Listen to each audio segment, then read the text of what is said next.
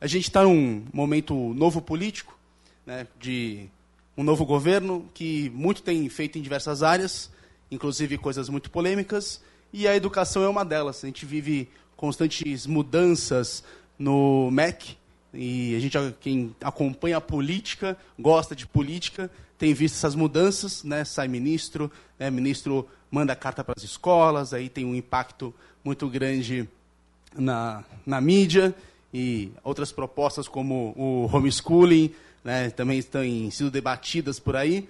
Então, quando a gente pensa essas questões, o que a gente pode pensar com relação à educação, na, tendo em vista né, que somos um, um grupo de pessoas que é, pensa liberdade, né, ou considera ou está começando a pensar e ouvir falar um pouco sobre essas questões. Eu hoje queria falar com vocês um pouco sobre é, um debate muito grande que existe entre aquilo que é possível e aquilo que seria o ideal. Esse é um debate muito presente também.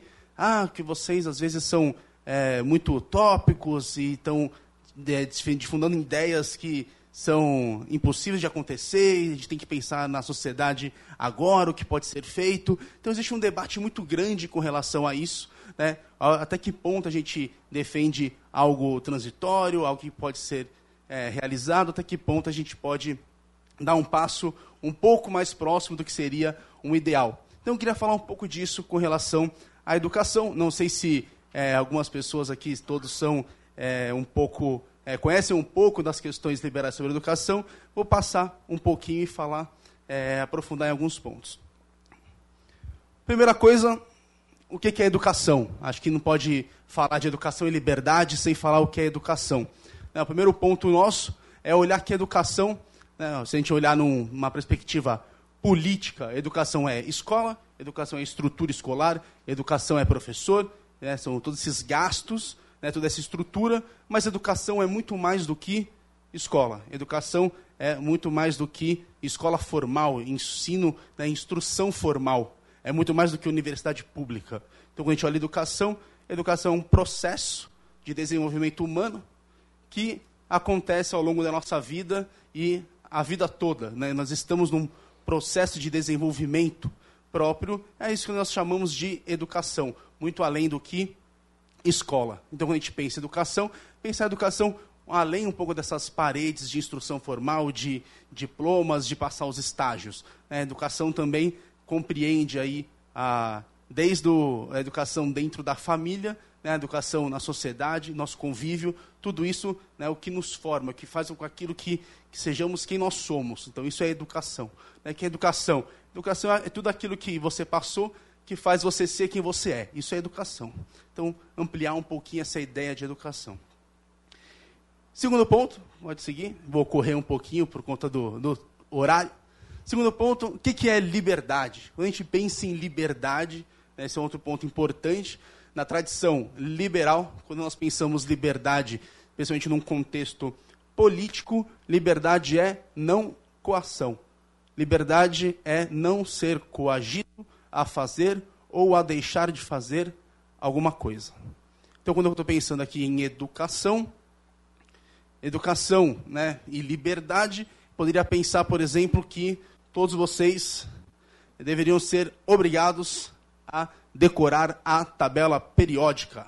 Né? E algumas pessoas decoraram né, para o vestibular, né? outras pessoas não sabem de cor, outras sabem alguns truques para decorar, né? então as coluninhas, coloca palavras, né? Hoje li na cama Robson Crusoe em francês. Né? Aí decorei a primeira coluna da tabela periódica. Então, isso é importante, né? eu tenho que obrigar as pessoas a decorar, sob pena de você ficar né, parado num nível porque você não decorou aquelas coisas. Isso seria né, eu coagir você a decorar um conjunto de informações. Então, a gente pensa em liberdade está pensando nessa questão, né? O que é coação? Coação é isso aí.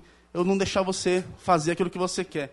Âmbitos maiores, né? Quando a gente pensa na questão da, da palestra sobre o, o direito econômico, né? quando eu coloco lá as regras de que é, todo mundo pode ter uma liberdade de concorrência, eu estou falando, olha, não vou dizer quem serão os vencedores, eu vou deixar né, os vencedores aparecerem. Não vou, não vou falar que as pessoas que fabricam geladeira terão incentivos, porque é importante manter o emprego das pessoas que fabricam geladeira. Então, a gente pensa em liberdade, está pensando em não determinar as coisas. Né? Isso é um, um ponto importante aqui. Né? Liberdade não é possibilidade, liberdade não é condição. Né? Liberdade é não coação. Você não é menos livre porque não pode comprar uma Ferrari. Né? Você é livre para comprar uma Ferrari. Talvez você não tenha os recursos. Eu não tenho, eu comprei uma réplica. Ela eu posso comprar. Né? Eu tenho condições. Mas eu não sou menos livre por não ter as condições de comprar né, a Ferrari que custa milhões. Pode seguir. Qual é a nossa realidade educacional? Quando olhamos para a educação no Brasil, nós temos uma educação completamente marcada pelo quê? Marcada pela coação, marcada pela não liberdade. Eu tenho uma interferência política muito grande nas questões educacionais. Sejam questões de conteúdo, né? a gente tem agora determinações de cursos que devem ser fechados ou abertos devido a, a as pessoas, é, tanto de matriculados para tantos que estão se formando. Eu tenho determinação de disciplinas que têm que ser estudadas. Tem uma discussão agora sobre a base nacional curricular. Ah, todo mundo tem que aprender as mesmas coisas em todos os lugares, esse é o mínimo. Mas quem vai definir esse mínimo? Por que o governo deveria definir esse mínimo? Ah, os professores precisam ter tal formação para poder lecionar tal disciplina. Então, tem muitos controles educacionais né? e a gente não tem é, tantas possibilidades quando olhamos para a educação como um todo. A gente não vê essa livre concorrência educacional. As escolas são muito parecidas, o que é ofertado é muito parecido. Se é muito parecido é porque há muito controle do que tem que ser feito. Né? Há pouco aí, é, fiquei sabendo que o governo retirou lá, o governo não, a Anvisa retirou a determinação de que os pacotes de camisinha têm que conter no máximo 12 unidades. Aí você fala, nossa, por que tem 12 unidades na camisinha? Porque um órgão disse que tem que ter 12 unidades. Se você quiser vender um pacotinho com 20, não pode, é só 12. Então, esse é um tipo de controle. Né? Em São Paulo, a gente não pode vender café com açúcar, só com açúcar, ou só sem açúcar. O estabelecimento é obrigado a vender café com açúcar e sem açúcar. Né? São esses, esses, controles econômicos que nós temos e o mesmo nós temos na educação. Né? Eu sou obrigado a fazer tudo da mesma forma, dentro das mesmas regras. Pode seguir. Opa. Ah, o problema, acho que está né, na assistente. e quando a gente olha para aquilo que é possível, e aí essa era a grande pegadinha da minha apresentação hoje, que eu não estou falando, vindo aqui para falar sobre o possível, eu estou vindo aqui para criticar o possível. Quando falamos sobre o possível, as ideias que são apresentadas são essas aqui. Precisamos de mais eficiência nos gastos com a educação, precisamos privatizar a educação, precisamos ter uma gestão local da educação, então dar mais poder para as gestões de cada unidade escolar e menos poder centralizado em Brasília ou nas secretarias. Vouchers, vales, vamos resolver com os vales, a proposta do Friedman, muito interessante, ao invés do governo se preocupar de toda a estrutura educacional, ele financia apenas a educação, assim como existe o ProUni, podemos fazer um pró-educação, e todo cidadão brasileiro pode, independente da idade, em qualquer é, nível de ensino, né, ter um vale e poder, com esse vale, né, estudar numa instituição privada. Então, seria, né, são soluções, são propostas, sempre que a gente pensa né, e lê sobre educação e liberalismo, aparece a proposta dos vouchers também como uma proposta, uma solução para a questão educacional. Outra, não, pera, e a outra, por último, homeschooling, né, já comentei aqui, né, homeschooling também como uma, uma proposta, né, que inclusive faz muito sentido quando a gente pensa liberdade educacional. Né, eu dar liberdade para as famílias, poder educar os seus filhos em casa. Uma proposta interessante. Não que ela vá resolver os problemas do Brasil, mas uma proposta interessante. Então, é um outro problema. A gente às vezes discute questões que são importantes como a solução para os nossos problemas. Não é. O homeschooling não vai resolver nossos problemas, apesar de eu defender o homeschooling, achar que os pais que quiserem e puderem educar seus filhos em casa devam ter né, a liberdade de fazê-lo, como já fazem. Né? Já existem várias famílias fazendo isso, mesmo né, contra a lei. Mas não é isso que vai resolver a questão educacional brasileira. Qual é o ideal máximo que a gente poderia buscar na internet daqueles grupinhos mais radicais que defendem a liberdade? Ah, o ideal máximo seria a educação sem o Estado. Mas essa educação sem Estado seria algo um pouco utópico, não seria? Como assim uma educação sem Estado? Fica completamente inviável imaginar uma educação sem Estado. Como poderia ser isso?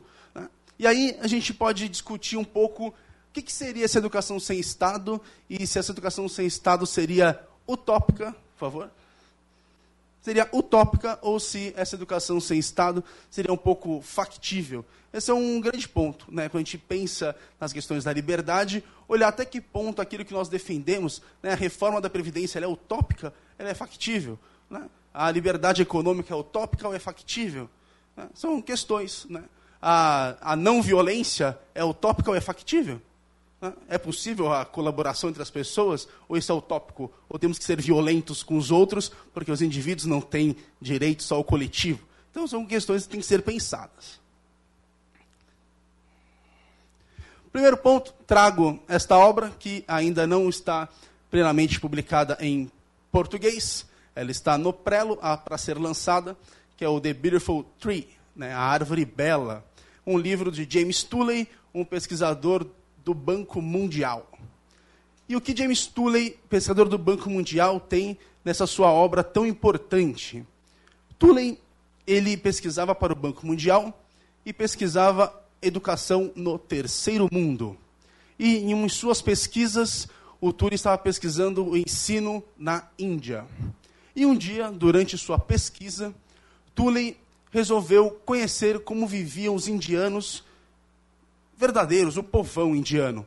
Porque quando ele ia pesquisar escolas públicas no terceiro mundo, os governos levavam os pesquisadores para as escolas públicas de elite, as escolas públicas para as pessoas dos, dos partidos políticos. Né? Então, nós temos essa divisão, né? quando a gente fala de, no mundo da pedagogia, tem essa divisão da escola pública para o rico, da escola pública para o pobre. Então, quando ele ia no terceiro mundo investigar essas escolas, mostravam para essas escolas governamentais, estatais, voltadas para um público mais selecionado. E ele queria conhecer o povão. Então ele pegou então um táxi, foi até uma grande favela de Hyderabad, e lá então, caminhando pelas ruas, ele viu um prédio, e naquele prédio estava escrito Escola Sampou. Ele falou: "O que, que é isso?" Escola São Paulo. Eu estou na Índia, no meio de uma favela, e tem uma placa escrita aqui, Escola São Paulo. O pessoal aqui não é católico. O que é Escola São Paulo? Aí perguntou, o que é isso aqui, Escola São Paulo? É uma escola, é uma escola. Mas esse, esse prédio não parece as escolas públicas. É, mas porque não é uma escola pública. Mas como não é uma escola pública? Não, essa é uma escola privada. Ah, uma escola privada? Mas é da igreja, a escola São Paulo? Não, não é da igreja. O dono dela é um muçulmano um indiano que mora ali. É mesmo? Que interessante. Deixa eu conversar com esse cara. Então ele começou, ele descobriu na Índia, no meio da favela, uma escola privada para os pobres. Ele quis entender um pouco como é que funcionavam essas escolas. E o livro dele conta essa jornada de descoberta na Índia mostrando inclusive os dados que ele cruza do desempenho dos alunos dessas escolas versus desempenho dos alunos das escolas do governo, mostrando que os dessas escolas têm um nível de educação igual ou superior aos alunos das escolas do governo. E ele descobre então que não só na Índia, e aí o nome católico é porque no universo indiano os nomes católicos dão credibilidade para a escola, pois os indianos escolhem os nomes de santos ou, ou alguns outros nomes religiosos assim por conta de credibilidade. Simplesmente uma marca é um nome e existe uma grande concorrência de escolas nos lugares mais pobres da Índia. Escolas baratas que os pobres podem pagar e que os pobres escolhem pagar porque as escolas são melhores que as escolas públicas. Então, ele também conversa com os pais do motivo de colocar os alunos nessas escolas. Então ele demonstra, olha, que, que realidade é essa quando a gente fala de ajuda, de educação, de falta de dinheiro para os pobres poderem educar? Os pobres já resolveram o seu problema. Eles abriram as suas escolas para eles mesmos.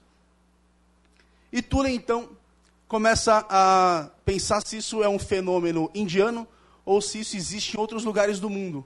Monta equipes de pesquisa e o livro conta a história dele, descobrindo escolas privadas de baixo custo na Nigéria, no Quênia e, inclusive, na China rural, que depois deles descobrir uma escola privada no meio de uma comunidade rural na montanha na China, ele é expulso da China por mostrar que na China havia escola privada para os pobres funcionando longe das vistas do governo chinês.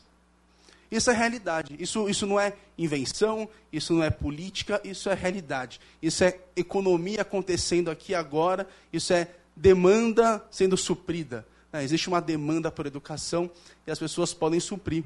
Com o quê? Com voucher? Não. O que os donos das escolas precisam não é de um vale do governo para financiar a educação dos alunos. O que eles precisam é de um empréstimo pequeno para comprar 30 mesas e cadeiras coisas que eles não conseguem. Ou o que eles precisam é que os fiscais parem de ficar cobrando propina dessas escolas para mantê-las funcionando. Então a gente tem uma realidade que não é utópica. Né? Dizer, a realidade utópica é um pouco inviável. A gente tem uma realidade aqui que quebra por completo a ideia de que uma educação né, para todos seja utópica. Ela é para todos. É para todos. E a escola que é, privada, ela está mais cheia do que a escola que tem a bandeira da ONU, que é feita de concreto e é muito bonita, mas que os alunos estão no pátio porque não tem professor. Essa é a realidade na Nigéria, por exemplo. Tem uma escola linda, maravilhosa, com dinheiro do primeiro mundo, que financiou o quê? Um belo prédio, que tirou uma bela foto e que, no fundo, não tem nenhum impacto educacional naquela comunidade. Porque o professor não quer da aula naquele lugar fedido e sujo, e ele não quer ir para lá, ele é de outro lugar. Né? Mas o, aquele que nasceu na comunidade, né, estudou, ele quer voltar para onde ele nasceu, e aí ele abre um negócio ali, e ele consegue sobreviver e contratar outras pessoas, e ampliar, né, e criar novas turmas, né, inclusive dar bolsas de estudos né, para ah, irmãos, etc. Então tem um grande sistema de escolas privadas já funcionando no mundo, é, que mostra um pouco que essa educação sem Estado ela é possível. É possível com o quê? Com liberdade de empreendimento. Né? Os mais interessados em educação são os pais e os alunos, e existe aí um desejo por educação que pode ser preenchido através do empreendedorismo. Segundo ponto que queria tocar para vocês aqui é que quando a gente pensa em educação e liberdade, a gente pode pensar em questões políticas, em questões econômicas, opa, mas essas questões não são as únicas a serem pensadas.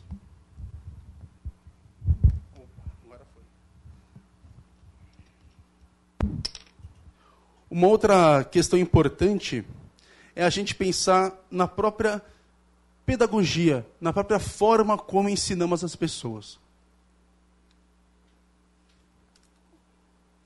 Existe um autor, que é o, o Jerry Kirkpatrick, um autor norte-americano. Ele é famoso por um livro que ele escreveu em defesa da propaganda, um ótimo livro. Você conhece alguém de marketing, propaganda, indica essa obra dele, fantástica, onde ele usa as ideias do Israel Kisner, da Escola Austríaca de Economia, né, da questão do empreendedor, para falar da função da propaganda na sociedade. Uma ótima obra, muito boa, por sinal, indico também, desse mesmo autor.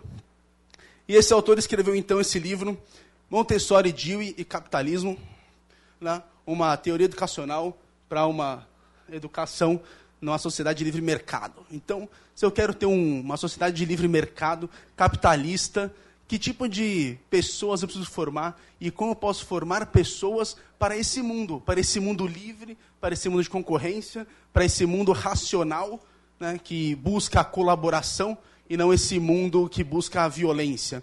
Então ele pegou, né, escreveu essa obra juntando as ideias de Dewey, né, John Dewey, um famoso, né, importante educador norte-americano, a Maria Montessori, né, que desenvolveu o método dela bem diferente, dando aí colocando o indivíduo no centro, né, a criança no centro do processo. E ele inclui também nessa, nessa obra dele dois outros autores que vocês devem conhecer.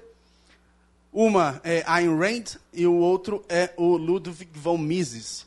Então ele junta esses quatro autores para elaborar uma teoria, né, uma forma de pensar a educação, não uma forma definitiva, mas uma proposta dele de como é que podemos educar as nossas crianças, né, de modo que elas primeiro, e aí indo, vindo na Ayn Rand, elas possam entender que o mundo ele é real, ele pode ser conhecido, e a gente pode ter um conhecimento objetivo sobre essa realidade, um conhecimento racional.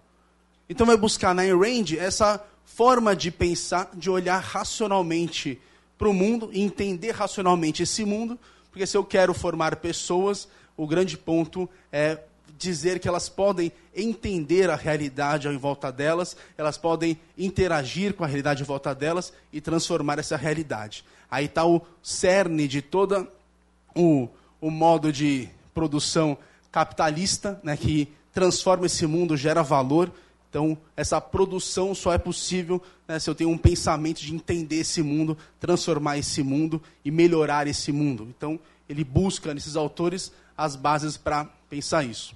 Então, quando a gente olha para uma obra que tem um intuito não definitivo, mas de debate dessas ideias, a gente está falando, pera lá, é possível pensar uma educação e liberdade do ponto de vista pedagógico que não seja a educação que vai enfileirar as crianças para cantar o hino nacional, como se toda a moralidade possível só fosse possível para pessoas que cantam o hino nacional olhando para a bandeira todos os dias. Eu tenho muita dó, porque Aristóteles, ele não pôde compreender o que é ser ético, porque ele não cantava o hino nacional todo dia olhando para a bandeira grega.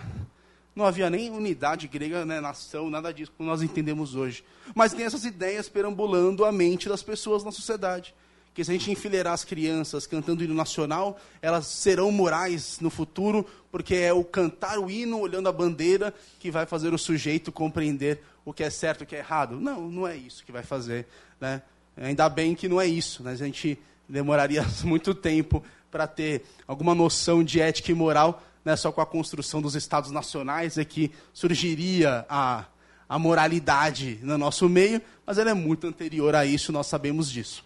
Então, são quando a gente olha para a educação, né, não é esse, esse tapar buraco que vai resolver é, violência e não aprendizagem das crianças, né, e esse buraco que a gente tem de analfabetismo. É realmente olhar para elas e falar, olha, né, nós podemos educar de uma forma diferente.